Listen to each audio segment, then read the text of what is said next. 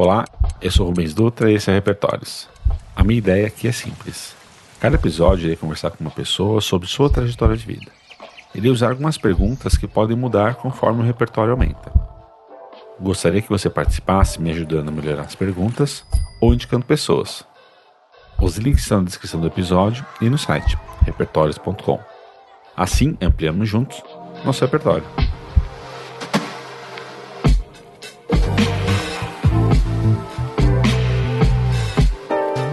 Hoje a gente tá aqui com um cara que a primeira vez que eu vi, eu falei assim: mas por que, que ele faz tanta coisa?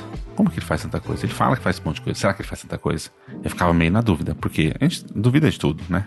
Ou melhor, eu duvido de tudo, sou chato. Mas aí ele começou a mostrar todas as coisas que ele fazia, onde ele estava, tudo que ele podia fazer ou não fazer. E quanto também ele abdicava das coisas para poder ter algo, algo diferente, ou um diferencial. Eu, quando eu conheci ele, a gente estava na Spring Point. Acho que tem várias pessoas que vão passar aqui pela Spring Point. Mas lá a gente tinha uma, uma coisa que era difícil de saber, né? O, tudo, o, tudo que a gente ia fazer ou não ia fazer. É tudo um, um laboratório, um grande laboratório, né? Spring. Mas esse cara um dia começou a falar, ah, não sei o que lá, que tava fazendo isso, fazendo aquilo, que entendia, que entendia, né? Que sabia muito de marketing, o que ele tava buscando que ele fazer, o que, que ele tava querendo fazer, não querendo fazer. De repente ele entra no Uber e começa a falar tudo que ele tá fazendo, tantas horas que ele tá trabalhando. Daí um dia a gente tá dando uma, uma, fazendo uma conversa lá em cima, de repente começa a tocar um piano. Eu falei assim, nossa, alguém começa a tocar um, colocar uma música lá embaixo. Daí vai descer, cara tá tocando piano maravilhosamente bem fantástico, assim, umas coisas que, tipo, ai, tirando de, de, letra, como se fosse a coisa mais normal do mundo tocar piano do jeito que ele toca.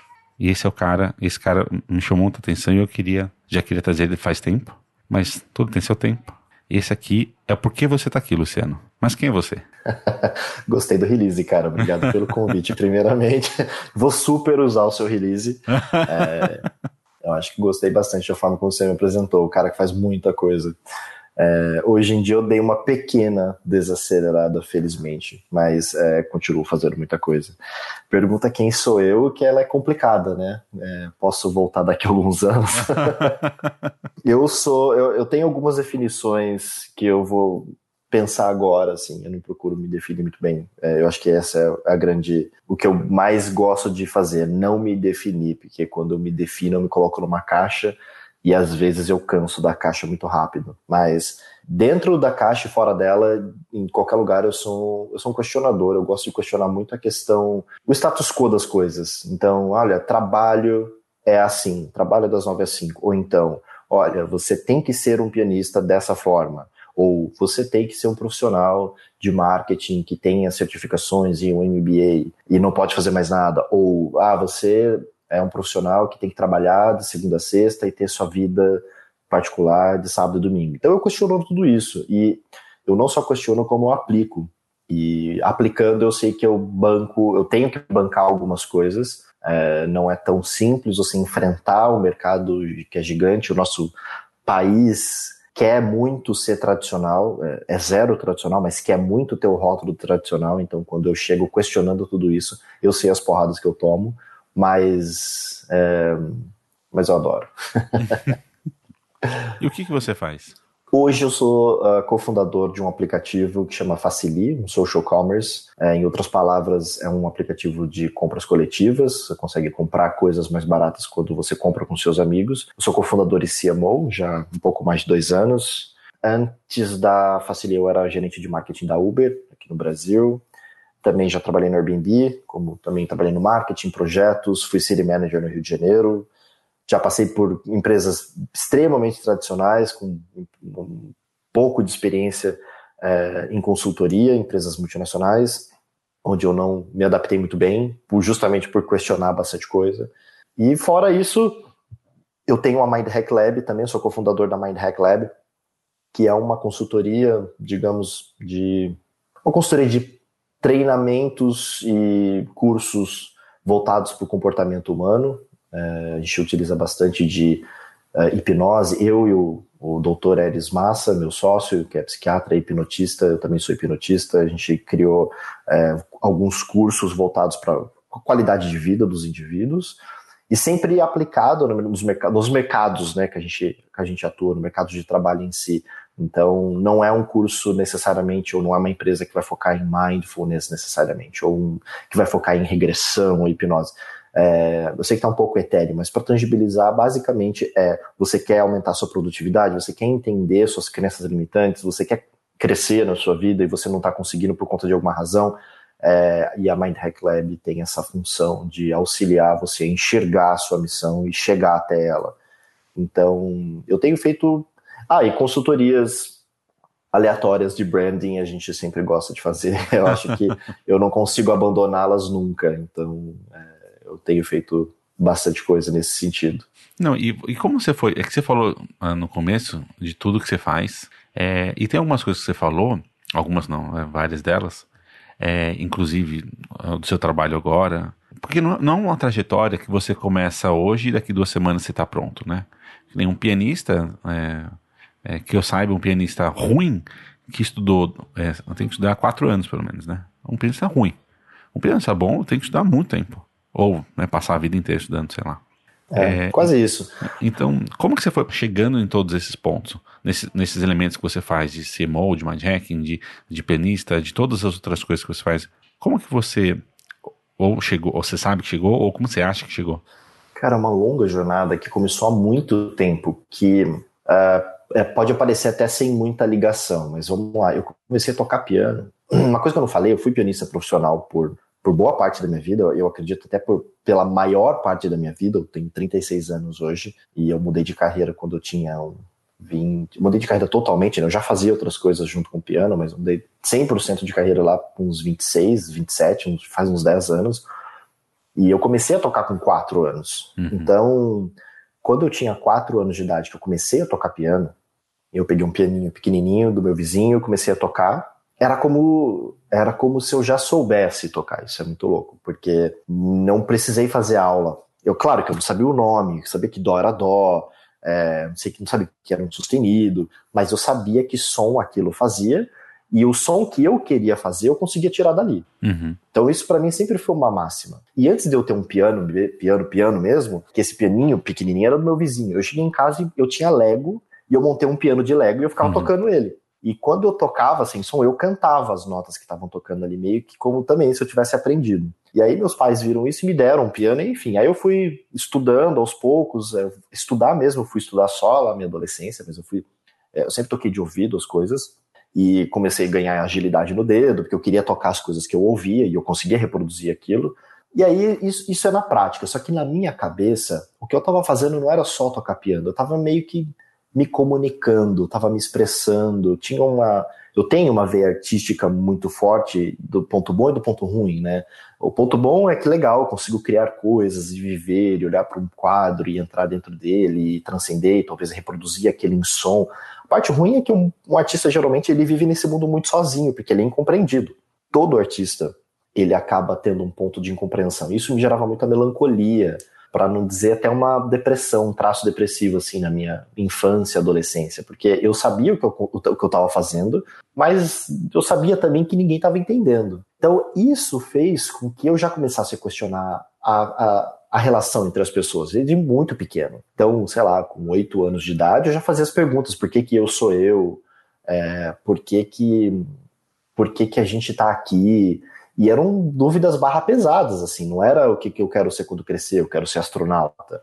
Então, eu olhava para tudo aquilo como dúvidas existenciais e essas dúvidas elas começaram muito cedo. Ao mesmo tempo, isso me ampliava um pouco o leque, porque eu pensava, bom, se tudo acontece aqui na minha cabeça, eu consigo ser quem eu quiser. Então, quando as pessoas chegavam para mim, o que, que você vai ser quando você crescer? Que essa é uma pergunta bem nociva para as crianças, por sinal, porque ela pode entender que ela não é nada até ela crescer. Sim. É, eu já falava, não, mas como assim? Eu já sou, eu sou pianista. E aí eu ganhei meu computador quando eu tinha 10, 11 anos de idade, é, aprendi a programar sozinho, peguei uns livros lá de Clipper, Pascal, aquelas linguagens antigas, e eu falava, olha, já dá para construir um sisteminha aqui de votação, relógio, você construir uns negócios, mas o que, que você é? Eu falava, programador. Então eu, eu sempre fui muito entrão para quando alguém perguntar as coisas para mim. Então isso, de certa forma, ampliou muito o meu leque. E eu sempre fui muito curioso. Eu acho que a música fez esse exercício de me deixar curioso. Você vai interpretar uma sonata de Mozart, ou você vai ouvir uma, uma sinfonia, ou uma ópera, e tudo que tem ali por trás, querendo ou não, principalmente quando não tem letra, né, você vai ouvir uma música instrumental, aquilo de certa forma ela vem de diversas formas, ela atinge você de diversas formas, você vai julgar de diversas formas, isso é bonito, isso é feio, isso me lembra fulano, isso me traz uma sensação. Então, querendo ou não, é, eu conseguia é, questionar a realidade. Eu olhava para uma coisa amarela e falava, ah, isso aqui pode ser amarelo, mas pode ser, mas pode ser felicidade. Né? Eu, eu tinha essa facilidade de fazer isso. Uhum. E tinha uma parte minha que pensava, tá, eu vou utilizar isso para fazer mais coisas e não só para tocar piano. Então eu fui meio que atingindo. E chegou num momento que a música já não me deixava mais feliz. Eu cheguei a fazer uma turnê na Europa, eu morei quase quatro anos nos Estados Unidos estudando piano. E aquela melancolia, ela me perseguia e eu já cheguei um, no momento de negociar com ela. E aí eu entendi que é, eu gostava de outras coisas também. E que a música era a minha base, não era o que eu gostaria de fazer para sempre. É, é, muito louco, né? Tem, tem os médicos, né, os engenheiros, que são engenheiros a vida inteira, são infelizes e quando tem 60, 70 anos se descobrem artistas e realmente encontram a felicidade. Né? Eu fiz o contrário, comecei artista e vi que ali não ia me trazer muita felicidade. É, entre outras coisas, assim, acho que financeiramente é bem complicado. O mercado musical aqui no Brasil e no mundo no geral, da música clássica, que era onde eu estava inserido, é algo extremamente complicado. Enfim, eu comecei a colocar várias coisas na balança. Foi um processo decisório bem racional, que durou aí um, um ano, né? não foi algo totalmente tranquilo para fazer. Mas uma vez que eu decidi, é, foi tranquilo. Acho que o problema foi chegar na decisão final. Aí eu decidi, e aí beleza. E aí quando eu decidi, eu falei, tá, e agora? Que é a tua pergunta. Como que eu cheguei até aqui? Por que, que, eu, por que, que eu faço tudo isso? Né? O que, que eu fiz antes? E aí eu pensei, tá, eu vou fazer o quê? Né? Coisas que permeavam uh, os, uh, os meus próximos caminhos. Psicologia, porque querendo ou não, eu, eu sou formado em regência pela Unesp, então uhum. foram seis anos ali de, é, de música no sentido, em todos os sentidos filosóficos, psicológicos, técnicos, analíticos. É, a faculdade de regência ela tem muita questão da semiótica, né, da linguagem, imagem, som, porque o maestro ele está com gestos e está fazendo, dando vida a algo que morto, né, que está escrito num papel. Então tem, tem, uma, tem uma brisa muito louca ali e a gente foi muito a fundo na faculdade. E querendo ou não, envolve psicologia, 100% de mente humana, que tudo acontece na mente. E aí eu pensava, tá, tem psicologia, tem uh, publicidade. Aí eu pensei, tá, mas aí publicidade talvez uh, seria um pouco mais aprofundado numa coisa só específica. E a hora que eu fui ver um pouco do marketing em si, eu falei, tá, eu acho que eu, de certa forma até faço, né? Porque eu fui para eu fui para Europa fazer uma turnê, mas eu também me vendi para ir para Europa, né? Eu precisei criar um cenário, eu precisei criar todo um, uma linguagem para chegar nos empresários para me levar para lá. E tá, eu acho que consigo ajudar mais gente a fazer isso. Sei lá, vamos tentar. E aí eu tive que escolher mesmo, assim. Aí foi uma coisa que quando eu escolhi eu tive que riscar as outras coisas temporariamente. E aí eu decidi para o marketing. E aí eu acho que eu me dei super bem, assim, porque foi quando eu entrei no Airbnb e fui descobrir tudo isso. É, o Airbnb foi um, uma empresa que me deu essa chance, eu acho que isso foi fundamental. É, eu lembro que eu vi a vaga do Airbnb em 2012 e tinha um monte de atribuição, que obviamente o músico estava bastante inseguro com as atribuições, Sim. só que a última linha, eu lembro até hoje, estava escrito assim: Career shifters are welcome. As pessoas que estão mudando de carreira estão são bem-vindas. Eu pensei, bom, então essa vaga tem que ser para mim. e foi quando eu apliquei e passei. Fiz oito entrevistas, é, foi em inglês, aí já por ter morado fora isso me ajudou, então fiz outra entrevista, fiz case. É, eu acho que a parte que aí foi vendo que eu pensei, olha, a parte de criação, a parte de sair fora da caixa, de encontrar um problema e resolver, eu acho que eu já tenho, porque a música me dá isso, né? Eu tenho um monte, você abre uma partitura, você pega, sei lá, um estudo de Chopin, meu, é que você quer problema, você abre um troço daquele. Então, resolver o problema, é, eu acho que eu sei fazer. Só que aqui eu vou fazer de uma outra forma, né? Não vai ter um, vai ter um Mac na minha frente, não vai ter um piano. Então, eu consegui me adaptar, assim. Eu, eu tive que correr mais do que as, as outras pessoas, eu confesso. Né? Como eu nunca fui estagiário e eu já entrei num cargo sênior, eu tive que bancar né? As pessoas confiaram em mim e eu, eu entreguei, mas eu, eu, eu andei um pouco mais, assim, eu fui um extra mile, precisava, é, até eu acompanhar. Cheguei a fazer um MBA em marketing digital para me dar um pouco mais de base né? e, e validar essa questão do marketing. Até eu poder abrir o leque de novo. Pô, olha, a psicologia ela ainda está ali do lado. Embora eu não sou formado em psicologia, eu sou neurocientista, eu sou hipnólogo, estudo comportamento, é, tenho estudado bastante a questão é, da semiótica psicanalítica, o que tem me ajudado bastante a entender o mundo do marketing, mas simplesmente é, continuar nessa busca questionadora. E, e assim, o Airbnb foi o começo, o resto acabou acontecendo, porque eu fiquei quase três anos no Airbnb, e aprendi muito. Cheguei a viajar algumas vezes para os Estados Unidos, Europa também, a trabalho pelo Airbnb, o que me deu bastante bagagem também. É, porque em startup você viaja para entregar projetos ainda mais tensos, assim. Então, é, foi, foi uma grande escola, assim. E aí, dali para frente, as coisas acabaram acontecendo um pouco não, com um pouco menos de insegurança, digamos. Né? Porque eu ainda andava com o rótulo de músico. Mas foi basicamente isso. É basicamente, com aspas. Não, você falou, é, teve vários insights enquanto você falava, assim, de é, na, na, sua, sua base que for, se foi construindo tudo mais, em algum momento te incomodou você, vamos colocar assim, não ter um, um cargo com o, o nome do que você fazia, ou quando você olhava para todos os cargos, você falava assim, não, não, mas não tem nada para mim, porque nada sou eu. Sim, e teve um, teve um momento que eu precisei escolher. E essa, esse é o momento das renúncias. É, sim, total. Quando você se enxerga. Eu não gosto muito da palavra generalista, assim como eu não gosto da palavra coaching, assim como eu não gosto da palavra física quântica. Essas três palavras elas são incríveis, tá? A física quântica é incrível, a, a profissão do coach e as ferramentas de coaching são incríveis e, e ser generalista é incrível. O problema é que caiu na mão de gente errada e, enfim, coach virou, infelizmente, óbvio que eu estou generalizando também, Sim. mas coach virou um profissional de 13 anos que fez um curso e acha que pode curar a depressão das pessoas. Física quântica virou pensa que o seu carro vai chegar. E, e generalista virou esse cara que não sabe fazer nada. Sim. É, mas enfim, vamos, eu estou fazendo esse disclaimer para tirar esse viés e chegar um pouco mais na essência dessas palavras. Mas vamos falar do generalista. Ser generalista, você carrega uma dor que é não tem lugar para mim. Sim. Então, quando eu fui escolher o que eu fui fazer, que foi marketing, eu peguei o, o, maior leque. Então, marketing tem um monte de coisa debaixo dele. Eu posso fazer branding, eu posso fazer anúncio, eu posso fazer performance, eu posso fazer campanha de digital, eu posso fazer naming, eu posso fazer relações públicas, eu posso fazer jornalismo, eu posso fazer. Isso para mim é fundamental, assim. E eu fiz tudo isso em todas essas empresas. E já comecei no Airbnb, no, bem, bem hard, assim. Eu, quando eu, eu precisei mudar para o Rio de Janeiro, que eu liderava o mercado do Rio, é, que é um dos 10 maiores mercados do mundo, é, e aí lá no Rio de Janeiro eu tive que ter. Uh, nossa, eu lembro dos meus to-dos lá, eram infindáveis, era uma coisa que começava com relações com o governo local, então eu tinha que descobrir.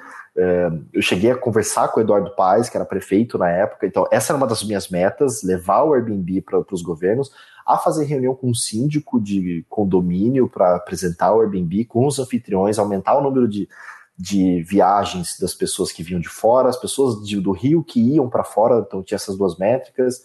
Então, o que, que eu tinha que fazer? Campanha. Então, vamos fazer campanha, vamos fazer parcerias com produtos locais, com, com padarias, com havaianas, com coisas assim. Então, é, e campanhas de co-branding. Putz, vamos pegar os influenciadores daqui, vamos num coworking e falar e, e chamar jornalista para fazer é, um, um, café para apresentar o Airbnb, para mostrar que a gente já está local. Vamos tentar mudar o logo, deixar um pouco mais verde e amarelo. Claro que São Francisco me matou, mas a gente conseguiu fazer isso e foi game changing, foi uma coisa fundamental, porque a gente fez um cool hunt, a gente entendeu a cultura do Rio de Janeiro, fez muita pesquisa. Olha só quanta coisa que eu fiz com um rótulo de marketing. Uhum. Então imagina se eu sou um BI.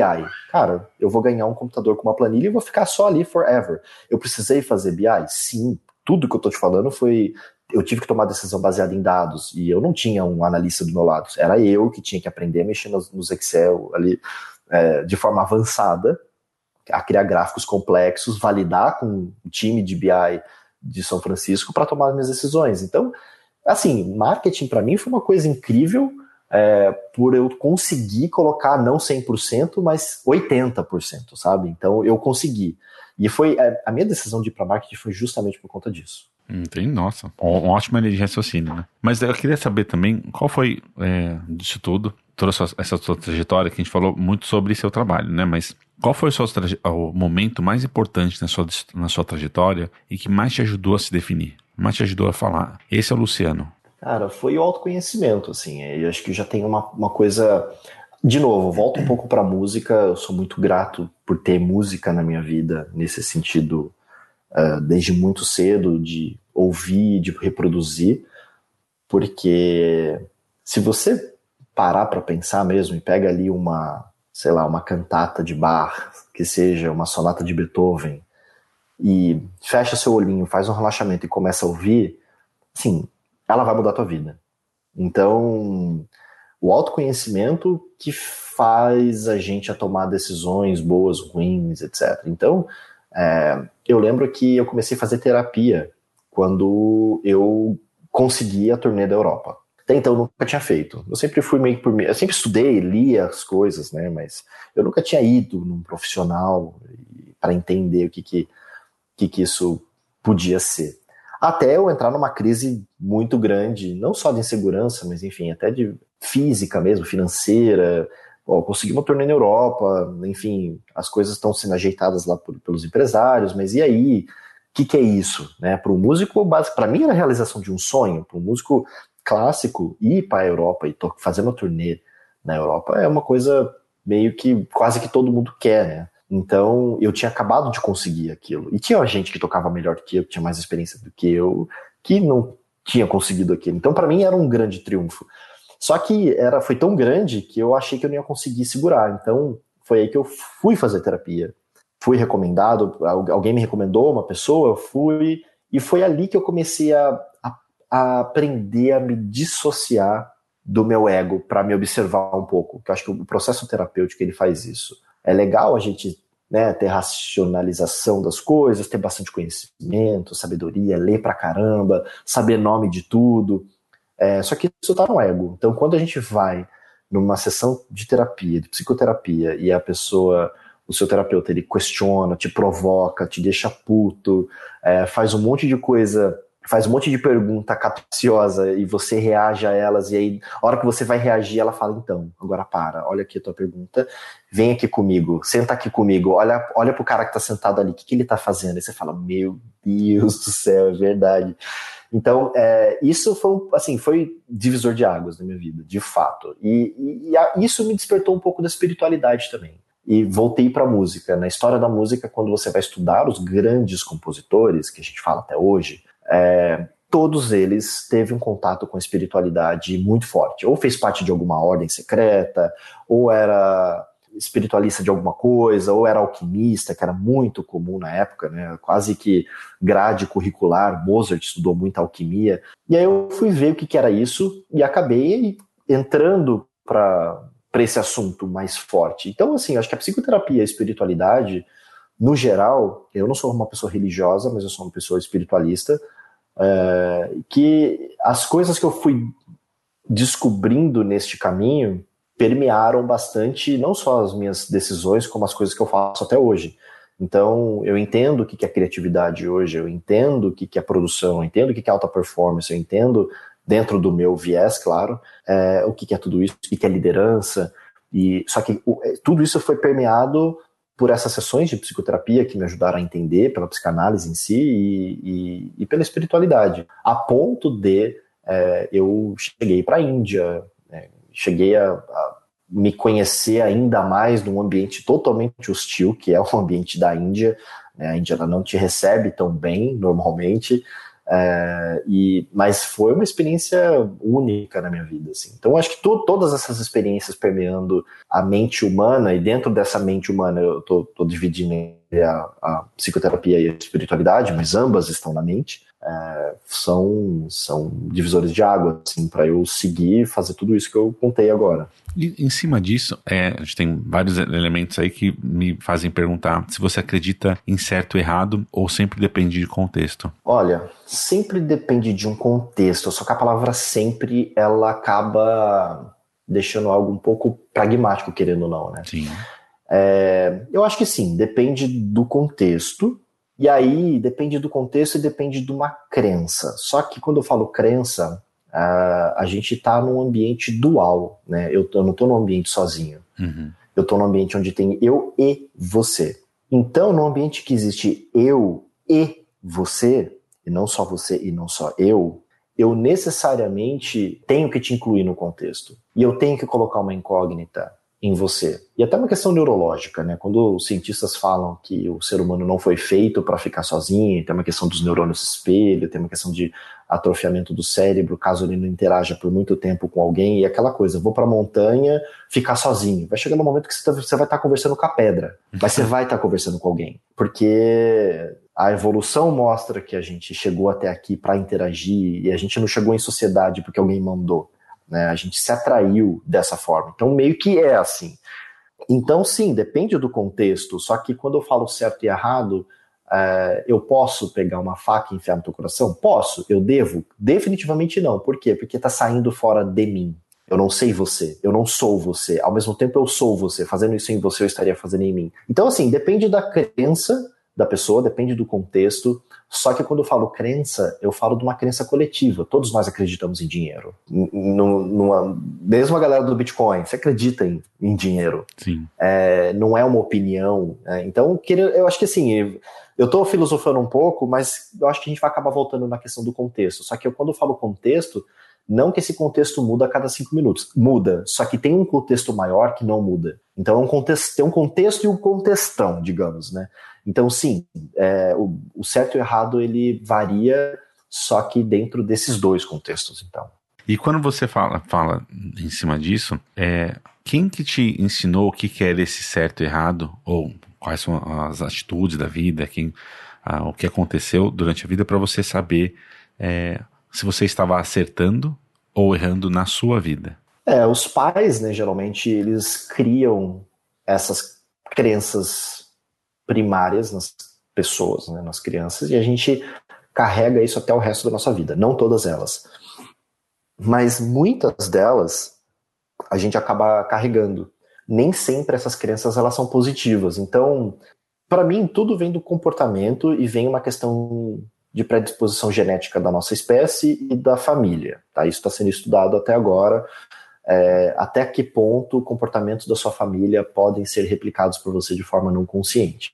Uh, então, é, é uma junção, vem, muito da forma como você é feito, porque você ganha um óculos dos seus pais. E, e, com esse óculos é que você vê o mundo. Por mais que você possa ter um filho, que você já tenha essa mente aberta e queira não dar um viés, não dando um viés, você está dando um viés. Sim. Então, você não tem noção do que, que vai acontecer quando, sei lá, tua filha atinge 30 anos de idade, e de repente ela se descobre budista, não sei, cara. Então, vai depender muito de, da forma como ela vê tudo isso, né? Existe um fator individual ali, que a gente não é uma máquina onde você constrói só. Então, e, e eis o mistério, né? O que é essa individualidade? Algo que por si só ganha vida. Então, quem me ensinou foram meus pais, meus professores, é, o coletivo, meus irmãos, a cidade que eu nasci, é, e é óbvio que quando você faz uma coisa, por exemplo, eu fui para os Estados Unidos com 17 barra 18 anos, onde todos os meus amigos foram para a faculdade. E eu fui para fazer uma faculdade, mas eu não fui certo de fazer uma faculdade. Eu ainda ia tentar entrar, eu ainda tinha que aprender inglês, eu ainda tinha que fazer algumas coisas lá. É, então eu fui muito na, na, insegurança e gastando um dinheiro que eu não tinha para tentar. E óbvio que quando eu cheguei nos Estados Unidos, para me manter, eu trabalhei em McDonald's, eu trabalhei em mercado, cuidei de criança, eu fiz um monte de coisa. E aí eu tinha uma coisa minha falando que eu tava, tava errado. Por quê? Porque eu tinha que estar na escola, eu tinha que estar na faculdade, não era isso que eu tinha que estar fazendo. Então, eu acho que isso acontece desde quando a gente é criança até, até hoje, assim, quando é, eu já quebrei muito dessas crenças, mas ainda permeia algumas, mas quando eu vou falar, sei lá, com algum outro profissional que seja de mente aberta, que a pessoa chega para mim, ou gente da minha equipe mesmo, que eu vou conversar e eu falo, a pessoa fala para mim, ah, tô esgotado, não consigo mais trabalhar agora, ou hoje, eu falo, cara, de boa, vai dormir, vai fazer alguma coisa. Não, mas eu não posso. Ela mesma tem uma voz nela que está falando que ela não pode fazer aquilo. Essas vozes são aprendidas, todas elas. Então, sim, vem desde quando a gente é muito pequeno, que você escuta teu pai chegando em casa às seis da tarde, falando, olha, terminei de trabalhar. Tem alguma coisa ali visual que vai te passar, olha, então termina-se de trabalhar. a seis. É, ou quando seu pai fala, nossa, ganhar dinheiro está difícil, ou ele nem fala para você, você só observa. Aí você fala, é, então ganhar dinheiro é difícil. Principalmente, cara, na nossa primeira infância, é, e daí depende muito do autor, mas vamos falar aí de um aos sete anos, de um, é, de um aos sete anos, essas coisas elas são muito mais perigosas. Porque é, o seu filho, seus filhos, eles, eles não têm nada, né? Ele não tem mundo. Ele vai descobrindo, ele vai ganhando, ele só vai adquirindo. E da forma como o Lego é montado, é como ele vai andar. Né? Se você montar um carrinho, ele vai de carrinho, montar uma bicicleta, ele vai de bicicleta. Não montou nada com roda, ele vai ficar parado ali. É, e sim, é dessa forma. Então, é, eu acho que eu não, eu, não fui exclu, eu não fui excluído disso, né? Eu passei por isso também. Eu carreguei as crenças limitantes dos meus pais e ainda carrego é, e vou continuar carregando. Claro, as que eu identifico que me prejudicam, eu dou um jeito de, de ressignificar, e tem processos para isso. E é, tem uma frase que eu ouvi há pouco tempo que me suscitou agora, que é, é, eu queria que você comentasse em cima do que você acabou de falar, que é você é pessoalmente responsável por se tornar mais ético do que a sociedade qual, na qual cresceu. O que, que, você acha disso? Eu sou responsável por me tornar mais ético do que na, na sociedade que eu cresci. Isso. Cara, porque você estava falando muito sobre muitos desses aspectos, né? De você tem uma, uma crença limitante dos seus pais, que eventualmente faz com que você tenha que olhar para, peraí, não, isso aqui não era bem certo, vamos dizer assim. Lembrando que todos os pais é, são humanos, né? Não são é, uma entidade de pai, né? Pai e Sim. mãe. Mas, é, daí você falou disso, me lembrou dessa frase e queria que você comentasse. Isso vem muito, uh, de novo, desse fator que eu tô talvez chamando de individual e eu só consigo utilizar a minha vida e poucos autores para falar disso. Minha vida porque eu nasci em Leme, numa cidade interior de São Paulo, numa família classe média, onde o pai trabalha, a mãe fica em casa, tem oito dois irmãos que estudam, mãe trabalha, aquela coisa bem bem fórmula de bolo, né? Bula de remédio, só seguir. Eu não dava conta de seguir. Eu não conseguia. E aí tinha uma questão do contexto, né? Eu nasci numa época muito depois dos meus irmãos, então eu, assim, o mundo muda, né? Querendo ou não, é, não tem como você chegar por um seu filho e dar um peão para ele brincar se em algum momento ele esbarrar com o tablet. Não é a mesma coisa. E assim, aí já vem do meu julgo. O tablet é melhor.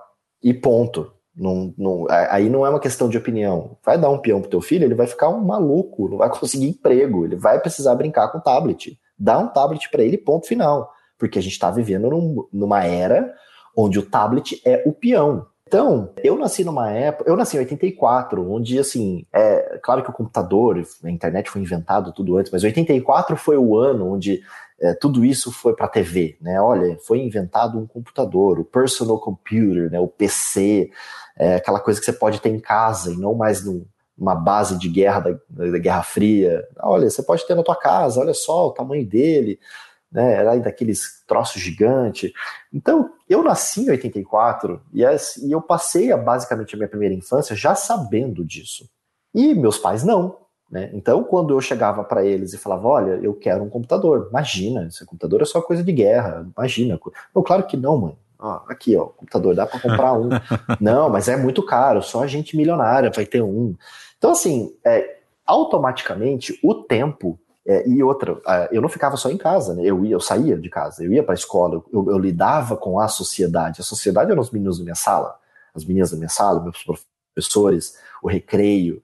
Então, é, automaticamente a gente descobre um mundo extra casa. E a gente acaba levando um pouco do que a gente entende de ética, moral bom, e bons costumes, a gente leva de casa. Quando você vê uma criança cometendo um bullying, uma criança mesmo, assim, de 9 anos, falando, olha, quatro olhos ou qualquer coisa do gênero, pode ter certeza que os pais falaram aquilo para ela, ou falaram de uma outra mulher, ou falaram de um outro cara a mesma coisa, tá? É, então, é, isso, isso é comprovado então, é, chega num momento que aquilo você vê que você feriu, por exemplo, e aquilo pode bater num sentimento.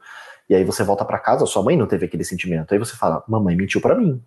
Tem uma coisa na, na, na, psicologia que a gente chama de luto da infância, que a gente faz com por volta de 12, 13 anos de idade. Porque quando, segundo Piaget, com 12 anos a gente já terminou de se desenvolver mentalmente, a gente tem todas as ferramentas, toda a estrutura psíquica praticamente formada, agora é só praticar. Né? É, e aí, chega ali com 12, 13 anos, o que, que acontece? Você tira um 5 de matemática, ou, 2 de biologia, de química.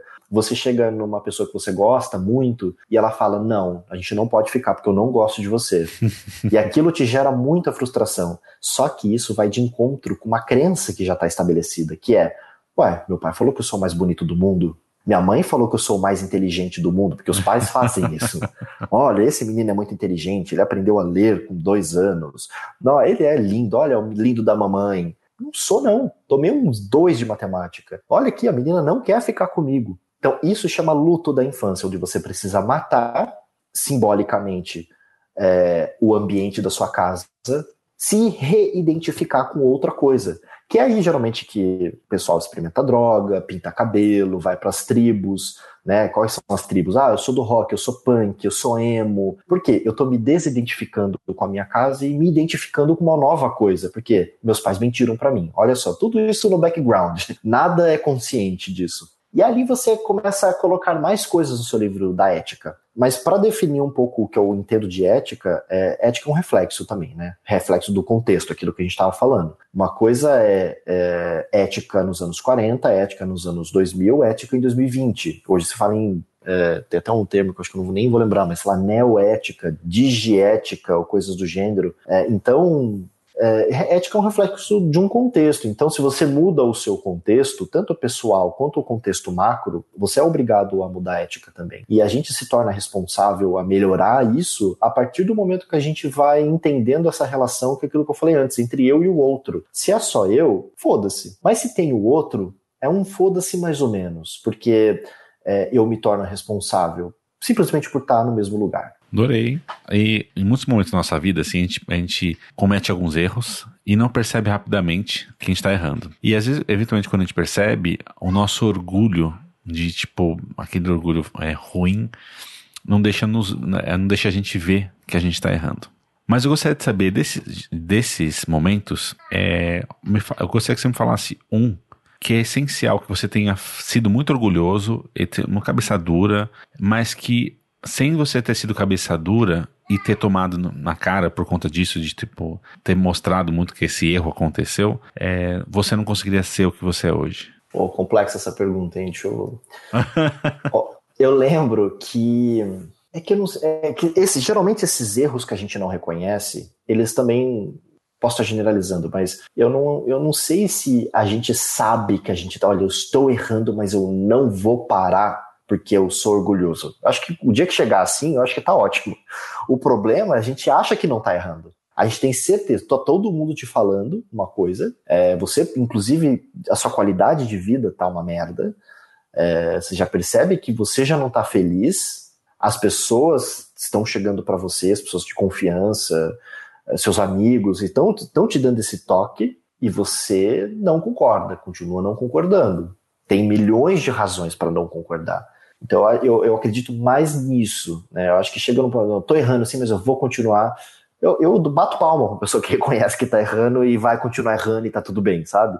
É, mas eu, o, o, problema é que a gente às vezes não sabe que a gente tá errando justamente por conta do ego. Você acha que o Bolsonaro. Isso aconteceu algumas nesse vezes. Ponto, você acha que o Bolsonaro não sabe que ele está errando? Eu não acho que ele. Não, então, aí já. vamos entrar numa opinião polêmica que eu vou começar a quebrar as coisas aqui. então, eu não acho que ele sabe que ele está errando, porque na cabeça dele ele não está errando. Sim. Na cabeça dele ele está executando um plano nazista. Mas isso é só a minha opinião. é, e aí, eu acho que aqui. É, comigo, eu, eu já passei por, por fases assim de, por exemplo, estar tá na faculdade e, não, e meus amigos, o meu ciclo de amizade começou a diminuir consideravelmente. E aí meio que caiu a ficha. Eu falei, nossa, mas eu sou tão bacana, por que, que as pessoas não querem conversar comigo? É, que legal, né? Mas aí é aquela questão da qualidade de vida, né? O termômetro é a qualidade de vida. Aí minha qualidade de vida começou a ficar ruim, porque ninguém queria conversar comigo, aí trabalho em grupo, eu ficava meio assim, meio de lado, meio excluído. E aí eu ficava assim, putz, o que está acontecendo, né? Aí eu fui pedir um feedback para um amigo, falei, viu, você tem alguém falou alguma coisa e tal? Ah, não é que ninguém falou nada, mas você é muito metido, né? Eu falei, eu sou metido? Claro que não, cara, nada a ver. Mas olha só o que, que tinha na minha cabeça, porque a gente sempre tem uma lógica, né? Sim, lógico. Por eu tocar piano dos 4, dos quatro 5 anos de idade, eu ouço muito. Então, eu, eu ouço as harmonias das coisas. Para mim era muito fácil fazer as coisas. E quando eu chegava na, na, na, na, aula, por exemplo, na faculdade, eu via que as pessoas tinham uma certa dificuldade, mas não que eu, de nenhuma forma, em nenhum momento eu chegava para esbanjar. Eu queria ajudar, falava, cara, mas você não está ouvindo, isso aqui é um intervalo de quinta. Para a pessoa, porque é mapa e território, né? Para mim eu estava ajudando, para a pessoa eu estava esfregando na cara dela que ela não conseguia fazer. Sim. E isso se espalhou, e até eu entender que. Eu, eu falava com as pessoas, mas gente, eu não tô me achando por ouvir. Eu tô tentando te ajudar. Não, cara, se esfregou, se humilhou fulano. Onde que eu humilhei fulano, cara? E eu falava, pelo amor, eu ficava mal, cara. Eu me imaginava humilhando uma pessoa, eu falava, imagina que eu vou fazer um negócio desse. Até eu entender que a forma como eu conduzia tudo aquilo, a forma como eu falava, é, feria. Eu tinha que mesmo ficar meio que na minha, assim, e oferecer ajuda para quem pede ajuda. E bem-vindo ao mundo, né? O mundo é assim. Você não sai na rua ajudando as pessoas aleatórias. A pessoa, de certa forma, ou ela tá nitidamente te pedindo uma ajuda ou necessitada, ou você fica na sua. Então, assim, eu acho que isso fez em terapia eu entender não só essa questão da, de eu me parecer metido, mas isso moldou bastante a minha personalidade e entender de fato a aprender a me comunicar. Por quê? Qual que é o princípio da comunicação? A gente tem o emissor, meio mensagem, receptor e feedback, e as pessoas esquecem do feedback. Total. É, a gente tem essa. É uma palhaçada que acontece no mercado de trabalho e na vida, que é eu falei mil vezes e você não entendeu, meu Deus do céu, você é muito burro. Na verdade, é, eu falei mil vezes de forma muito imbecil, que eu sou um burro, que eu não consigo me comunicar e não estou conseguindo me passar a mensagem certa para você. Sim. Então, eu precisei entender isso que não era e que assim está em mim não está no outro. Então se, se tem um consenso das pessoas que não estão entendendo eu não estou sendo claro ou eu não estou sendo assertivo e de fato estou negligenciando o feedback. É isso então, que você acho falou que foi isso. Tem uma coisa que é muito é, eventualmente eu posso estar sendo muito claro só que para o público que eu estou falando essa claridade não, não, é, não, não serve, vamos dizer assim, porque aquele público não tem o meu repertório, ele não tem a minha construção para conseguir claro. ter os códigos para entender o que eu estou falando. Então eu posso falar muito claramente em russo. Se você não entende russo, você não vai conseguir entender o que eu estou falando. Perfeito. Então, Fora eu, as nuances, né? Sim. É, você tem uma coisa do tipo assim. É, você tem o seu podcast que eu acho incrível. Eu falo, Rubens, meu Deus do céu, cara, que podcast é esse? Outra coisa eu falo, Rubens, pelo amor de meu Deus do céu, cara, que podcast é esse? Sim. É a ah. mesma frase. E, sinceramente, as pessoas elas não se tocam disso. Total. O que eu mais me deparo em liderança de empresa hoje, assim, põe minha mão no fogo para chutar um número aqui, é 90% de todas as empresas. É, os líderes, que eu estou sendo bonzinho, vou chamar ele de líder, é, esses líderes, eles têm menor noção de como eles se comunicam. Eles estão muito acostumados onde eu falo, se vira para decifrar. É, a, os speeches desse pessoal é basicamente um cubo mágico. Eu jogo, se vira para deixar de cada lado de uma cor aí. E ai de você se você não deixar. Isso virou comunicação desse pessoal. É, eu vi uma. Quando eu estava na Accenture, é, a gente fez um, um treinamento lá de, de, consultoria, de erros de projeto. Eles apresentaram um dado que eu fiquei de boca aberta. E assim, eles falaram: olha, erros de projeto, vamos falar, qual é a causa? Né, vamos, a gente respondeu lá um quiz qual a, maior causa de erros de projeto? A gente falava ah, falta de alinhamento, falta de recurso, é, erro de cálculo, é, falta de know-how, falamos de tudo. Falamos de comunicação, mas colocamos ali embaixo, né? 2%. Mentira. 92% de erros de projeto vem de falha de comunicação. Sim. E você fala, oh, nossa, verdade. Não, erro de projeto. Eles mostraram lá uma barragem, uma hidrelétrica que caiu e perdeu um bilhão de reais na, na construção por falha de comunicação. Um cara que achou que tinha que fazer, porque o outro achou, porque não entendeu o que o cara tinha falado, e aí o outro começou a achar outra coisa. Pronto, barra, caiu, caiu, desmoronou um projeto que estava 90% para entregar e custava um milhão de reais, um bilhão de reais. Ah. Então, sim, comunicação hoje eu acho que é a nossa grande dificuldade. Total. A primeira sonda que foi enviada para Marte é, queimou na reentrada porque no erro de comunicação, um achava que, tava, que era um jeito, outro achava que era outro. Um estava numa escala é, de centímetros e outro estava na escala é, polegadas. E daí teve, teve esse erro, é um erro bobo, idiota, que custou uma fábula de dinheiro para os Estados Unidos, para a NASA, Total. por conta de achar que.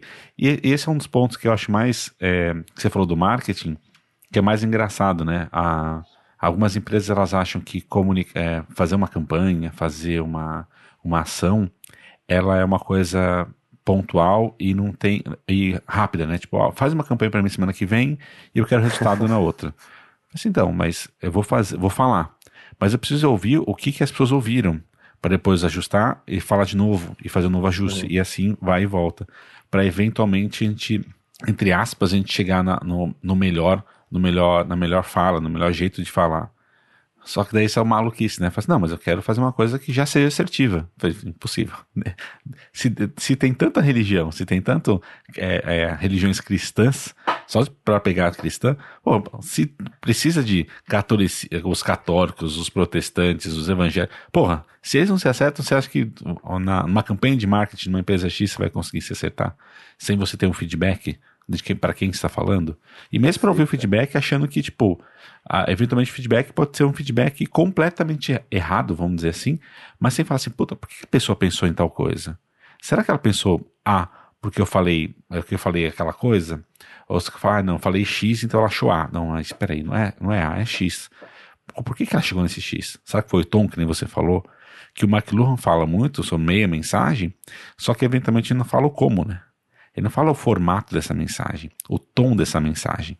Porque ele está preocupado com macro e não com micro. Na mensagem Exato. específica ele precisa, ele precisa do micro. Sem isso, por isso que eu falo de podcast.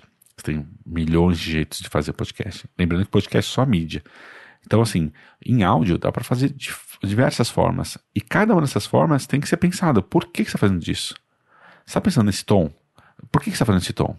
É só porque é legal? Não, não. As coisas não são só legais. Mozart não pensava num tom porque, ah, mó legal esse tom aqui, é tom, essa tecla aqui faz esse barulhinho legal. Não, não tem que ser legal ou não legal. Mas a gente acabou é. se perdendo nisso, né? Achando que é, as coisas são simplesmente. A gente olha para uma pessoa que toca muito bem piano e acha, puta, eu queria tocar bem assim. Será que semana que vem eu consigo?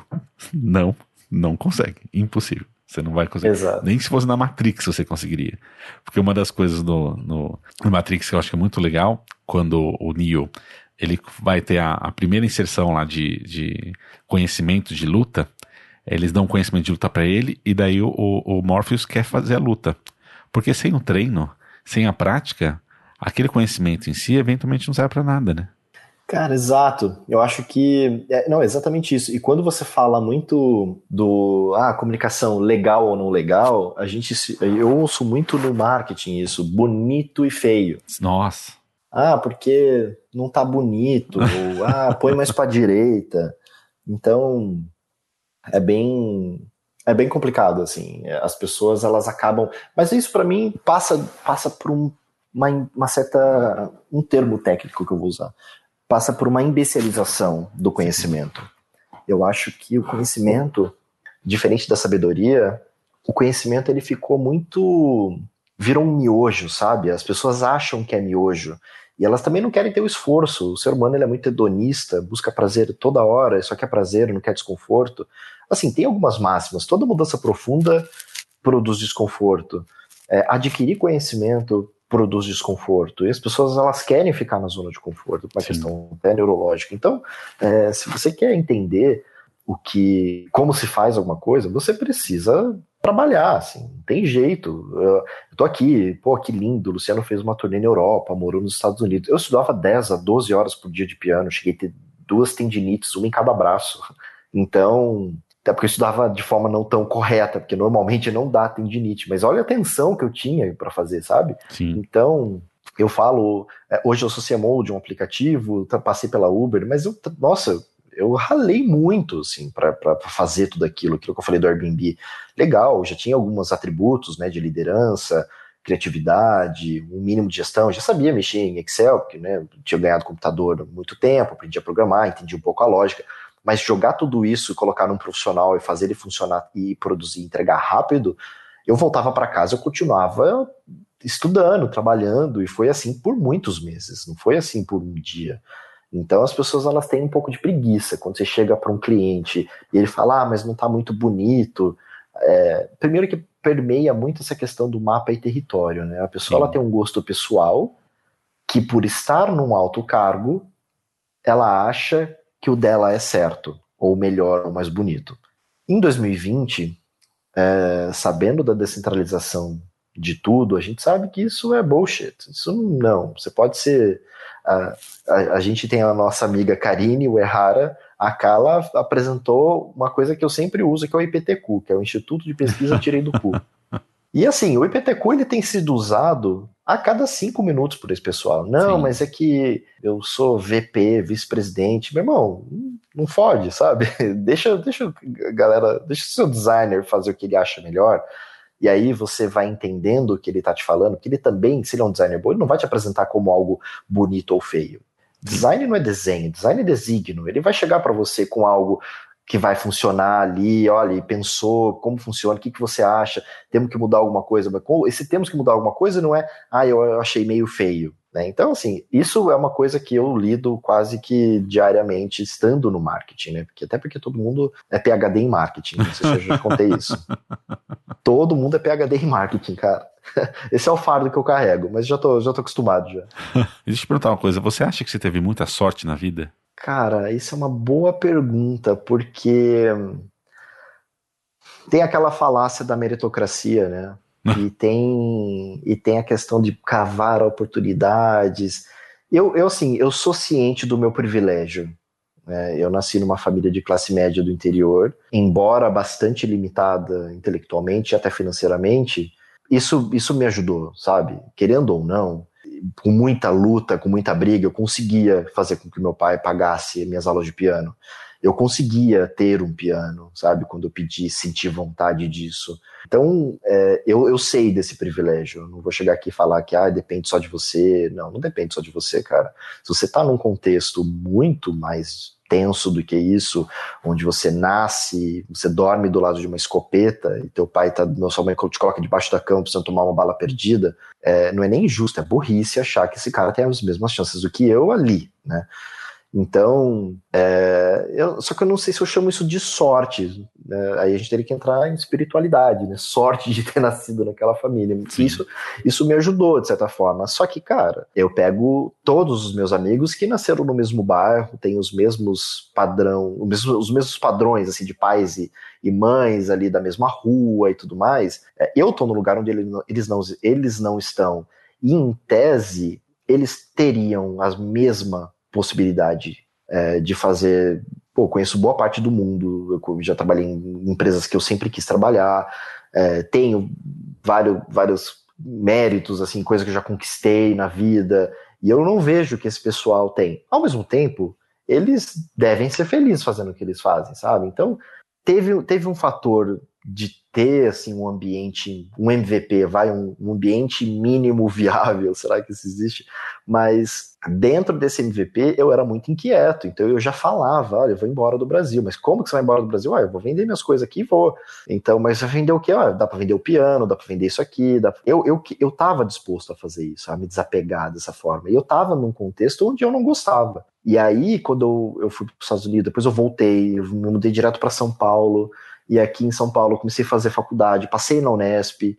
É, como que eu passei na Unesp? Cara, eu estudei muito, fiz seis meses de cursinho. E aí, meu pai me ajudou a pagar o cursinho. Então, assim, teve, teve um pouco de sorte, mas assim, é, eu tive que ir atrás de tudo, no sentido, então, olha, eu vou fazer o cursinho, pai, eu preciso que você me pague tanto, enquanto isso eu vou dar aula de inglês, aí dei aula de inglês no Wizard, já dei aula particular, dei aula de inglês tudo quanto é escola, é... mas eu fazia, eu não chegava em casa, chegava em casa totalmente desconfortável, não querendo trabalhar no outro dia, normal, principalmente quando você é adolescente, pré né, jovem adulto, que você tá cansado, você quer viver sua vida, você quer ir pra festa, e você fala, tá, mas não dá, eu tenho que continuar vivendo. Então amanhã eu vou voltar da aula às sete da manhã. Meu pai ainda me ajudava um pouco com aluguel.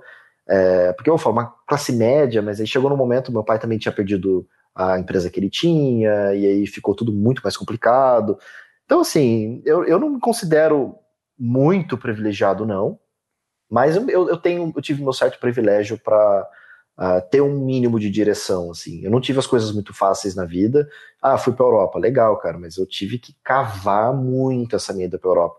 Ah, morei nos Estados Unidos também, eu tive que cavar muito a minha ida para os Estados Unidos. Vendi tudo que eu tinha aqui, fui com uma passagem de ida e volta, transferi meu visto lá, eu tive que trabalhar muito lá. Então, assim, não, eu tive meu privilégio, mas nada foi fácil. Esse é meu ponto. Eu não tive absolutamente nada de mão beijada, cara. Tudo que eu fiz uh, nessas startups que eu trabalhei, Uber, Airbnb, não existe quem indica, né? O famoso QI. Tem um cara que pode te conhecer, de colocar para entrevistar, mas geralmente são 8, 12 entrevistas, tem que ser aprovado por todo mundo. Não tem essa de influenciar, foi o chefe que mandou, não existe isso. Então, cara, eu conquistei tudo que eu, tudo que eu tenho, assim. Então, eu não sei até onde foi sorte, até onde eu realmente saí da minha zona de conforto e fui fazer. Tem uma, um livro do Cortella que chama A Sorte Segue a Coragem. Eu acho que tem um pouco disso, né, que você está falando que você é. eventualmente teve um pouco de sorte, mas você estava preparado para essa, essa, essa sorte, entre aspas, para que você pudesse é, aproveitar aquilo. Que se você tivesse, é, sei lá, a sorte de sentar na mesa de um bar para falar com um cara X sobre uma empresa Y, é, se você não tivesse preparado, só seria uma conversa de boteco e vambora. Mas como você se preparou muito, aquela sorte não foi só sorte, não foi só acaso, mero acaso, né? Ele não se, ele não se sentou e falou assim, pronto, tá empregado. Não foi isso, né? É, e outra, vamos supor, pronto, tá empregado. Agora eu tenho que me manter lá, né? Sim, total. A sorte não faz você ter é, expertise, skill para você realmente mudar o mundo, que é o propósito dessas empresas, né? Então, tem muita relação, muita coisa que é, hoje, como CMO, eu tenho que saber, porque hoje digamos que eu estou no, no topo da cadeia alimentar do marketing. Isso me dá muito mais responsabilidade, amplia o leque de coisas que eu não sei e tenho que saber, e, e a vida que segue. Não tem zona de conforto para quem está nessa vida, não, não, não deveria existir. e você, qual o melhor conselho que você já recebeu na sua vida? Cara, foi alguns, olha só. É, eu lembro que eu tive uma crise quase que depressiva quando eu estava lá com meus 16, 17 anos, que eu já queria ir embora. Era um momento de fuga, assim. Eu queria ir embora para os Estados Unidos. Eu tinha um, um, primo que morava lá e ele falava para eu ir, terminar high school lá. E aí, enfim, todo um, todo um processo de fuga ali da minha casa também, que eu já não estava aguentando aquele ambiente, que para mim, é, eu que já falava de tecnologia, pensava em em coisas para frente e ali as crenças, né, o certo e errado cada vez mais certo e errado, não, você está errado em pensar dessa forma, não, você é muito criança, você não consegue, você está falando não faz sentido. Eu ouvi muito isso. Então isso, eu tinha essa completa convicção de que eu não estava errado. E aí eu pensava, eu preciso ir embora, porque eu estando aqui não dá. E é engraçado que isso é um padrão que acaba se repetindo na minha família, mas enfim, não vou entrar nesse mérito.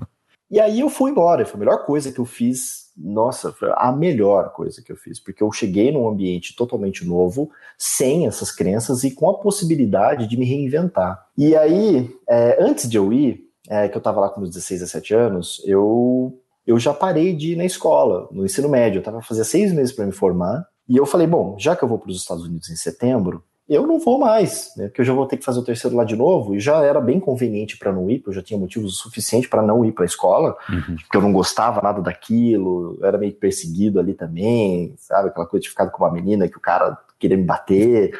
Cara, um rolo, assim, juntou tudo. Eu falei, não vou mais. E não fui. Fiquei dois meses em casa, estudava piano já, então ficava dois meses em casa, em setembro eu vou. E aí, é, olha só, ironias do destino. Dia 10 de setembro, de 2002, meu pai foi na agência para comprar minha passagem, finalmente.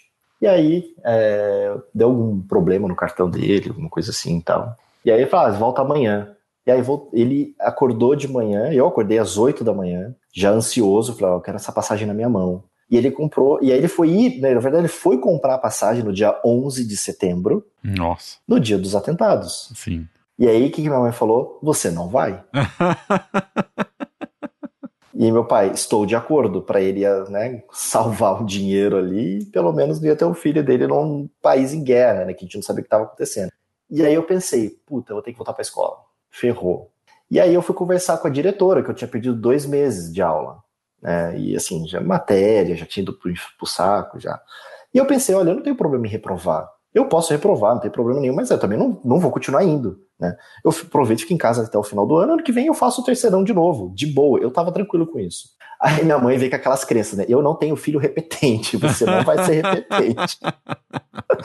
você vai pra escola. Eu falei, mãe, a possibilidade, a probabilidade de eu passar de ano faltando, eu tenho dois meses de falta, eu perdi um bimestre praticamente. Não, vai conversa com a diretora. Aí eu, meu pai conversou com a diretora. E, eu, e aí depois eu encontrei. E ela me deu um conselho, cara, que eu levo até hoje. Que ela, eu simplesmente eu cheguei para ela, eu dei para ela e falou: olha, vamos lá. Vamos lá, abre o jogo aqui para mim, que eu preciso chegar em casa com uma notícia. E essa notícia é, cara, esquece, você não tem a menor possibilidade de passar, porque aí com essa informação eu convenço a minha mãe. Aí ela falou assim para mim: olha, eu tenho duas opiniões para você. Uma como diretora, e como diretora, eu acho muito difícil tu passar de ano. Tá? Essa é a realidade. Agora, eu como pessoa, eu acho que vencedor é aquele que luta. E saiu, me deixou com essa informação. Nossa, hein? Aí eu, puta merda, cara. Fica com essa tá. no seu colo e lida com ela, né?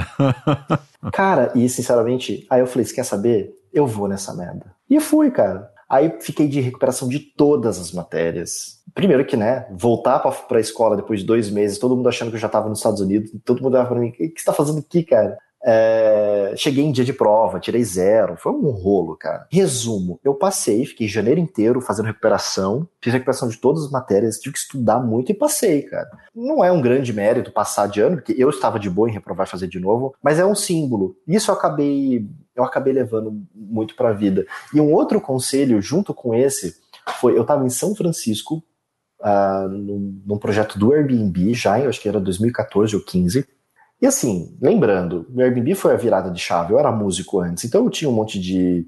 Eu tinha um monte de medo, eu tinha insegurança, eu tinha algumas coisas.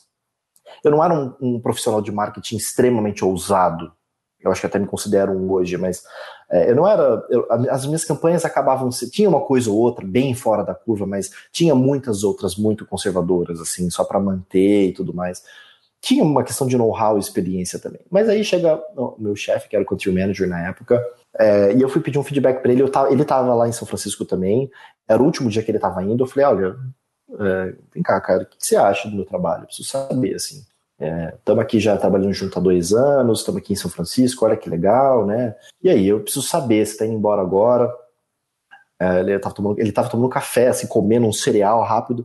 Ele, ah, não tem muito o que te falar, mas eu tenho uma coisa só, que é é, ele falou exatamente com essas palavras: take more risks. Se arrisca mais, uhum. cara. Você é muito safe. Isso me bateu. Essas duas coisas, né, vencedor é aquele que luta e se arrisque mais, esses dois conselhos eu, assim, eu tô quase tatuando em mim hoje. é, são coisas que eu levo de verdade para a vida inteira. Isso me ajuda muito. Marav Nossa, maravilhoso. Tem uma pergunta que eu, eu, faço, às vezes eu fico, se eu faço ou não faço, mas que é, é que é sabendo o que você sabe hoje e sabendo que você só sabe o que você sabe hoje, por tudo que você passou, você arriscaria mudar alguma coisa no seu passado para ser uma pessoa diferente? Então, isso é uma pergunta um pouco mais filosófica. Eu, eu costumo dizer que eu não tenho muitos arrependimentos, porque no contexto daquela época é impossível né, você mudar. Mas eu acho que assim, entendendo o que tu me perguntou, que é hoje, é como se eu naquela época eu soubesse o que eu sei hoje. Eu faria muita coisa diferente, com certeza. Eu acho que eu teria bancado algumas decisões um pouco mais, mais cedo, assim. Eu acho que é, eu talvez. Olha, eu tô, eu tô realmente refletido, assim, porque eu não de, é, essa, essa premissa de não se arrepender, justamente para entender o contexto, ah, você faria, você falaria de novo com aquela pessoa? Ah, uma das coisas, sei lá, eu eu, quando eu morei nos Estados Unidos, no, no, último ano, nos últimos anos, na verdade, eu fui gerente de, do Dunkin' Donuts, sabe aquela franquia de café? Hum, adoro Dunkin' Donuts. Exato, cara, é muito bom. É, eu fui eu fui gerente, assim, eu cresci, né? Comecei vendendo café, depois eu fui gerente do período, depois assistente, depois não sei o que e tal. Eu cheguei gerente de loja e cheguei a gerenciar três lojas no estado de Nova York. Então, sei lá, tinha 45 pessoas que reportavam para mim e eu tinha 20 anos de idade. E óbvio que eu fiz muita cagada. Mas era, de novo, era, era, era muito. Era inexperiência. Né? Eu não sabia lidar com pessoas. Eu, eu queria ser um, um, um chefe bacanão, então eu deixava a galera de boa. Aí eu via que chegava, era tão de boa que chegava um dia, no dia da pessoa e ela não ia. Aí chegava no outro dia ela tava normal. Aí na hora de eu dava um senhor expor, era o chefe tirano. assim, acho que falta essas faltas de experiências e como lidar com pessoas nesse sentido, eu acho que eu, eu acho que me, não me fez tão bem. Mas, cara, eu, eu, eu não mudaria, por exemplo, ah, sei lá, hoje que eu sei que eu estou no marketing, já me perguntaram isso. Ah, você faria então uma faculdade de marketing, ou então é, uma faculdade de publicidade, propaganda. Eu falo que a faculdade de música foi a melhor faculdade de marketing que eu já fiz na vida, porque, cara, eu aprendi semiótica, filosofia, psicologia, é, altas teorias profundas de como as coisas funcionam, de como a gente se manifesta aqui no mundo. É, e assim, teve gente que eu já trabalhei, formada em MBA em Harvard, e, cara, não sabe um terço das coisas que eu sei. Então, é, não é isso que faz realmente profissional. Então, é, é, difícil mudar uma coisa ou outra, assim, sabe? E até uma coisa que é boa, que você fez sem o viés do mercado, você fez o viés da própria, é, pela música e tudo mais, e você consegue extrair é, o, o que, que era aquele conhecimento em si, né?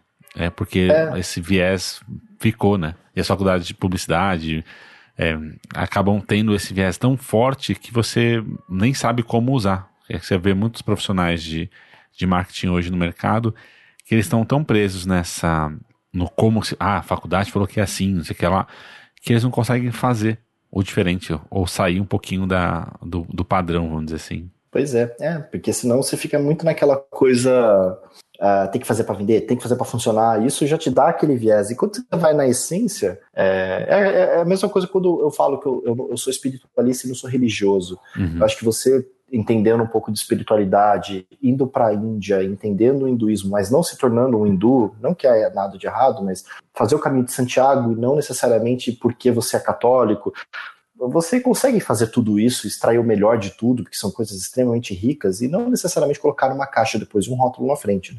Sim. E eu queria saber como que você faz para enriquecer seu repertório no seu dia a dia. Cara, eu, eu continuo nessa busca é, pessoal, então espiritual, mental, isso, isso, isso me ajuda muito. É. E eu acho que eu comecei a estudar coisas que com 36 anos eu já entendo algumas coisas que eu gosto muito, outras coisas que eu nem tanto, né, que eu não gosto tanto. Então, agora estou terminando uma pós-graduação em neurociência e psicologia aplicada. Então, querendo ou não, eu consigo aplicar isso nas minhas campanhas? Com certeza, até porque agora a gente está vendo mais a questão de neuromarketing, viés cognitivo. Isso com certeza, assim. Então, é, continuar estudando, isso é uma coisa sem fim. Eu continuo tocando meu piano, só que mais para mim. Então, a música ela me ajuda a sublimar algumas coisas, mas principalmente transcender e acessar conhecimento, né? entenda da, do, da, brisa do jeito que se quiser.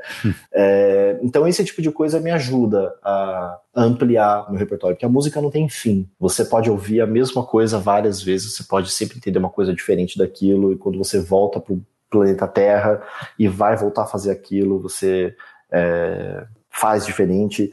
E, e se relacionar com as pessoas, é aquela premissa que, que eu falei lá no começo, cara, tô eu e tô o outro, eu não posso negligenciar o outro. Então, quanto mais eu interajo com as pessoas, é, mais eu entendo formas diferentes de fazer aquilo que eu fazia. Então, é óbvio que eu tenho que conversar com profissionais de marketing, eu tenho que, até para decidir o que não fazer. Falei, cara, esse cara tá Sim. muito ultrapassado, de fato é o que eu não devo fazer. Então, o repertório ele vai aumentando.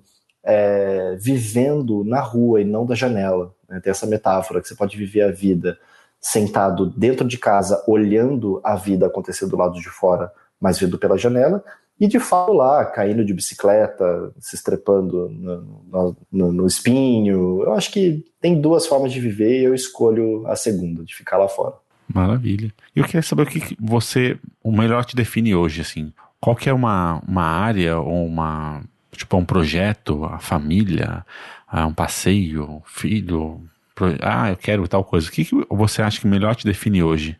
Cara, eu gosto de dizer que eu sou empreendedor, da mesma forma como eu gosto de dizer que eu faço marketing, porque isso me amplia o leque. Empreendedor pode ser qualquer coisa, né? Sim. Mas além disso, é, eu sou um cidadão do mundo questionador, eu não gosto de ver barreiras para nada disso. Então, eu estou tangibilizando bastante na questão da ciência, a questão mente humana. Eu acho que em algum momento eu vou eu vou fazer um pouco mais isso, eu sinto daqui a alguns anos, não sei, ficar um pouco mais voltado à, à mente humana e ajudar as pessoas nesse sentido, porque é aí que eu me ajudo, inclusive. Mas hoje eu acho que eu, eu tenho eu, eu não tô desconfortável de carregar o rótulo de empreendedor. Então, empreendedor de várias coisas, assim, eu consigo ser cofundador de um aplicativo de social commerce, eu consigo ter as, dar as minhas consultorias de hipnose como hipnoterapeuta, eu consigo ter a Mind Hack Lab, é, eu consigo estar aqui é, falando sobre espiritualidade contigo e por que não a gente estruturar um projeto para falar disso. Então, eu acho que empreendedor ele tem essa coisa do do vai e faz, sabe? Fazer e bancar, fazer, bancar a opinião, ser disruptivo. Tem todos os peixinhos indo por um lado e tem um voltando, e eu acho que esse voltando sou claramente eu. e aí, eu, quando você vê, tem vários outros peixinhos voltando, você fala, é legal, então temos aqui uma galera que, que tá, tá junto também. Então, eu acho que empreendedor eu, tô, eu fico confortável de ser chamado assim. Maravilhoso. E é bom ser você? Cara, é difícil. é uma tarefa complexa, cara. Já tive, já foi mais difícil. Já foi bem mais difícil. Eu acho que quando a gente tem mais dúvidas sem respostas, é, fica ainda mais difícil, né? Eu acho que eu tenho muitas dúvidas sem respostas, mas eu já tenho algumas que eu consegui é, ter alguma luz. Então, eu acho que isso alivia um pouco a angústia. Quando você tem muitas, muito, muitas perguntas, muitas mesmo sem respostas, é, e você é obrigado a emular uma resposta que te deram, que você sabe que você não acredita, mas ali serve, vai chegar um momento que tu vai tropeçar. Então, uh, não me considero uma pessoa iluminada nesse sentido, não, mas eu já tenho luz para algumas coisas, e isso me alivia um pouco a angústia, isso me ajuda é, a me entender, e se eu não me entendo, eu sei por onde ir para me entender. Isso, isso para mim é é, me deixa mais confortável em estar aqui. Então, se é bom ser eu, acho que é uma pergunta muito forte, mas é, eu gosto, cara. Eu, assim, eu, eu, eu, gosto das coisas que eu fiz, que eu faço, é, e principalmente eu realizei alguns sonhos, que fui tocar na Europa, fui fazer campanha é, de marketing em empresas grandes, ter impacto, sabe? Saber, olha, isso aqui foi o Luciano que fez, deixar um legado. Esse, esse tipo de coisa é, é, é bem legal, assim. Então, eu acho que sim, é bom, mas ao mesmo tempo é uma tarefa complexa.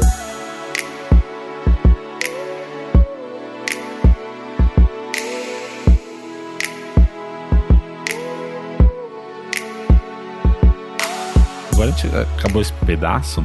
Eu gostaria de saber. Agora são algumas dicas que você vai dar pra gente. Que eu queria saber é, dicas ou, né, ou só menções. Primeiro eu queria saber quem foram seus principais mentores da vida, mentores ou mentoras, né? É, da sua vida. Que fizeram você ser quem você é hoje. Pode ser pessoas né, físicas ou tipo, uhum. ah, ah, eu vi num filme o cara fala tal coisa, sei lá. Cara, eu tive um cara nos Estados Unidos, eu tive duas pessoas nos Estados Unidos que me ajudaram muito. É, um cara chama, um pianista chama Howard Tuvell, ele é professor da, da faculdade, sei lá, deve estar com uns quase 90 anos hoje. Um senhorzinho que me ensinou muito da vida. Eu cheguei bastante ansioso, perdido, e foi o cara que falou: calma, ó, vai funcionar mais ou menos assim, relaxa. E ali o cara ele foi me ensinando muita coisa da vida, assim, sabe? Ele já tinha um cara bastante experiência, contava coisas do filho dele, que era artista plástico, como que era esse, esse mundo que eu tava entrando. Isso me tirou bastante ansiedade e me moldou um pouco.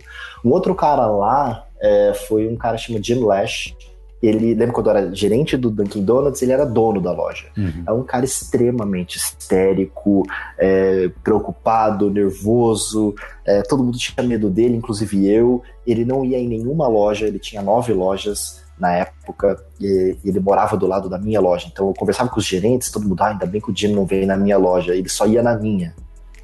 Então, imagina, eu era verde, né, cru total, e ele catou isso. E aí foi o cara que falou, ele, ele me pegou na mão e falou: olha, você sai que horas hoje? Eu falei, às quatro. Ele, você topa ficar mais? Eu vou vir aqui e a gente vai ficar junto, beleza? Beleza. E aí, cara, a gente desmontou, foi técnico ali. Só que enquanto ele fazia as coisas técnicas, ele me mostrando como ele pensava. E ele foi me ensinando como as coisas aconteciam. Então, ele chegou a falar assim, cara, você tá verde, tá? E vai ser um prazer ajudar você nesse crescimento. Você Sim. tá verdão, você tá fazendo um monte de coisa errada aqui de liderança e eu vou te ensinar. E foi um cara muito gente boa, assim, comigo. Me dava altas patadas, tem péssimas experiências, assim, de relacionamento, mas é, foi muito positivo no final. Outro cara foi o Brian Chesky, cara, do Airbnb. Esse cara, para mim, é, é a inspiração até hoje, assim. Eu acho que eu prefiro até fechar nesses três. é, é inspiração, cara. Esse cara é, é um gênio. É, sou muito grato pela empresa que ele criou, onde eu me moldei, onde eu descobri um monte de coisa da vida. Você vê agora o cara fazendo um layoff que ele teve que fazer de uma forma totalmente humana.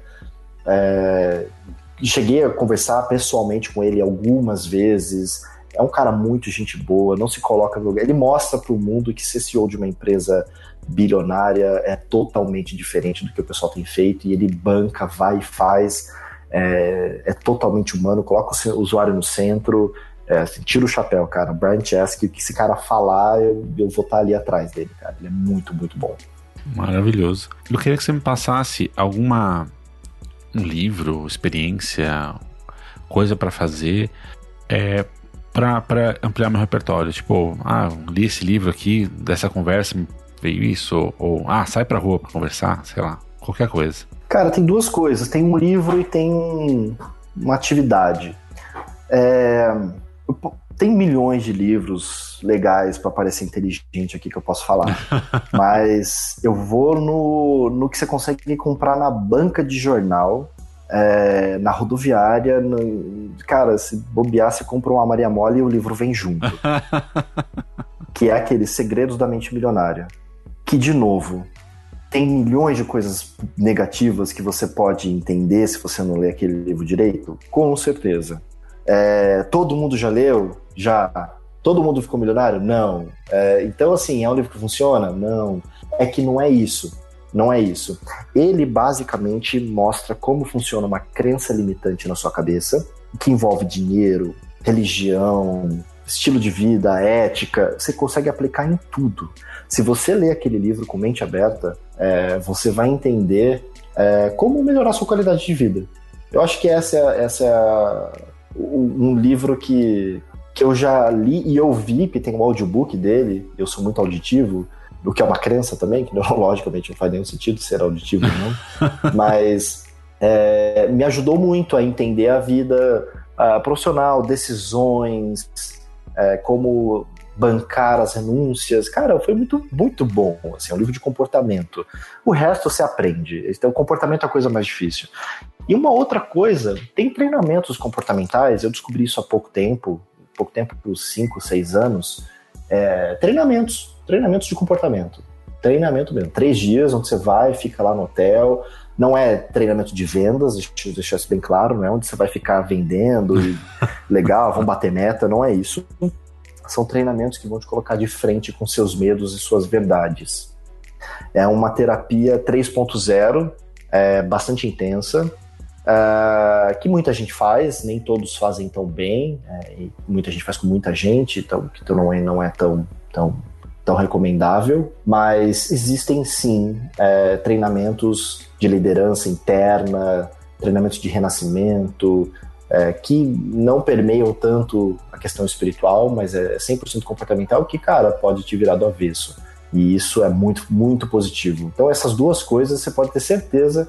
É, o livro, nesse sentido, nem tanto, é legal, mas esses treinamentos, eles são práticos. Você vai lá, eles são baseados em psicologia transpessoal, onde você encontra quatro arquétipos pai crítico, pai amoroso, criança livre criança adaptada, e você brinca dentro de você com essas quatro partes e você lida com quatro emoções básicas: medo, raiva, tristeza e alegria nos seus limites. Então, estando no treinamento e podendo, tendo a oportunidade de de mexer com isso é fundamental, porque a gente já mexe isso na situação do dia e a gente não tem tanto controle. Lá, estar tá no ambiente controlado e poder despertar tudo isso é fundamental e para mim foi, eu já passei por esse treinamento, eu tenho um treinamento desses, chama Hypno Creative, que é, é de hipnose e criatividade, é, já está na terceira edição, ia acontecer a quarta esse ano, não, não rolou por causa do Covid. E, COVID. Mas esses treinamentos de, é, do, do Covid. então, são essas duas coisas. Pode ter certeza que isso já vai te despertar para milhões de outras. Maravilhoso. E agora, eu queria que você me indicasse uma pessoa, para finalizar, né? Eu queria que você me indicasse uma pessoa para eu ter essa conversa. Uma pessoa que você admire e você gostaria que essa, outras pessoas pudessem conhecer mais. Ou uma pessoa que está no seu ciclo, mas que você nunca tenha tido um, um tipo de conversa como esse. Cara, difícil não ter tido uma conversa como essa, porque geralmente as pessoas mais próximas, assim, a gente sempre acaba aprofundando e aí eu teria. algumas pessoas para é só uma para te indicar, mas uma. pode ter que ser só uma. Só uma pessoa. Tem uma pessoa é, tá que eu não aprofundei tanto, mas assim as conversas que a gente tem são tão intensas quanto. É, essa pessoa se chama Fernanda Souza. Uhum. É, ela foi uma executiva da Vivo, eu esbarrei com ela num projeto que eu estava fazendo lá. E, enfim, eu terminei o projeto, ela acabou saindo de lá, a gente acabou se aproximando. É uma pessoa incrível e tem bastante experiência. Ela atua hoje no mercado de desenvolvimento de pessoas, tendo a bagagem que ela tem. Então, ela é aquela coach que a gente precisa é, e tem milhões de histórias para contar nesse sentido. Então, é, fica aí minha indicação. Maravilha. Eu queria, agora queria que você passasse onde que as pessoas podem te encontrar. Olha, eu tenho. Eu tô presente em todas as redes. Óbvio, se você digitar Luciano Freitas, vai aparecer 6 milhões. Mas aí você pode colocar uma keyword na frente, tanto piano quanto marketing, aí fica mais fácil. Tanto no LinkedIn quanto no Google. É, Luciano Freitas, marketing, Luciano Freitas, piano. É, eu já testei em diversas redes, eu apareço em primeiro. Então, meu LinkedIn, é, Luciano Freitas, meu Facebook, é, Luciano Freitas também. É, Instagram, Pessoal, se não me engano, o meu Instagram é I am Luciano Freitas. É, estou à disposição para conversar e, enfim, participar de, de coisas, me convidem, estou sempre dentro, é, de, estou sempre disponível. Maravilhoso. Cara, é, muito, muito obrigado por ter participado. Foi muito, Cara, muito legal. Muito legal nossa conversa. É uma conversa dessa que fazia tempo que eu queria ter, né? Porque essa, esse tipo de conversa às vezes pode parecer é, simples de fazer, mas no nosso dia a dia, nossa correria, depois de uma certa idade também vai ficando cada vez mais difícil, né? Com 20 e poucos é fácil fazer uma conversa dessa, mas depois dos 30, casado com uma filha, é, começa a ficar quase impossível. mas muito obrigado pela sua presença, agradeço demais.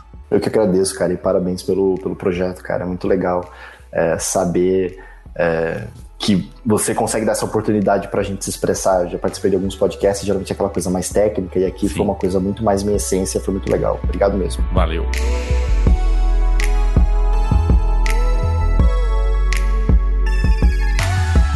E para finalizar, só quero te lembrar de uma coisa. Todos os conteúdos citados durante o episódio estão lá no post. É só acessar repertórios.com. Aproveita que está por lá e me conte o que achou da conversa. O que passou pela sua cabeça enquanto você ouvia? Você também pode mandar uma mensagem pelo Instagram e Twitter. É só procurar por underline repertórios. E no LinkedIn, procure por repertórios. Ou ainda, se preferir, pode mandar um e-mail para ampliar.repertórios.com. Se quiser, pode indicar um amigo ou alguém que admire. Entre lá no site e procure a aba Quero indicar alguém. Obrigado por ouvir e até o próximo episódio. Produção, pauta, direção e mediação Rubens Dutra. Sound design, montagem, edição e referências Guilherme de la Coleta.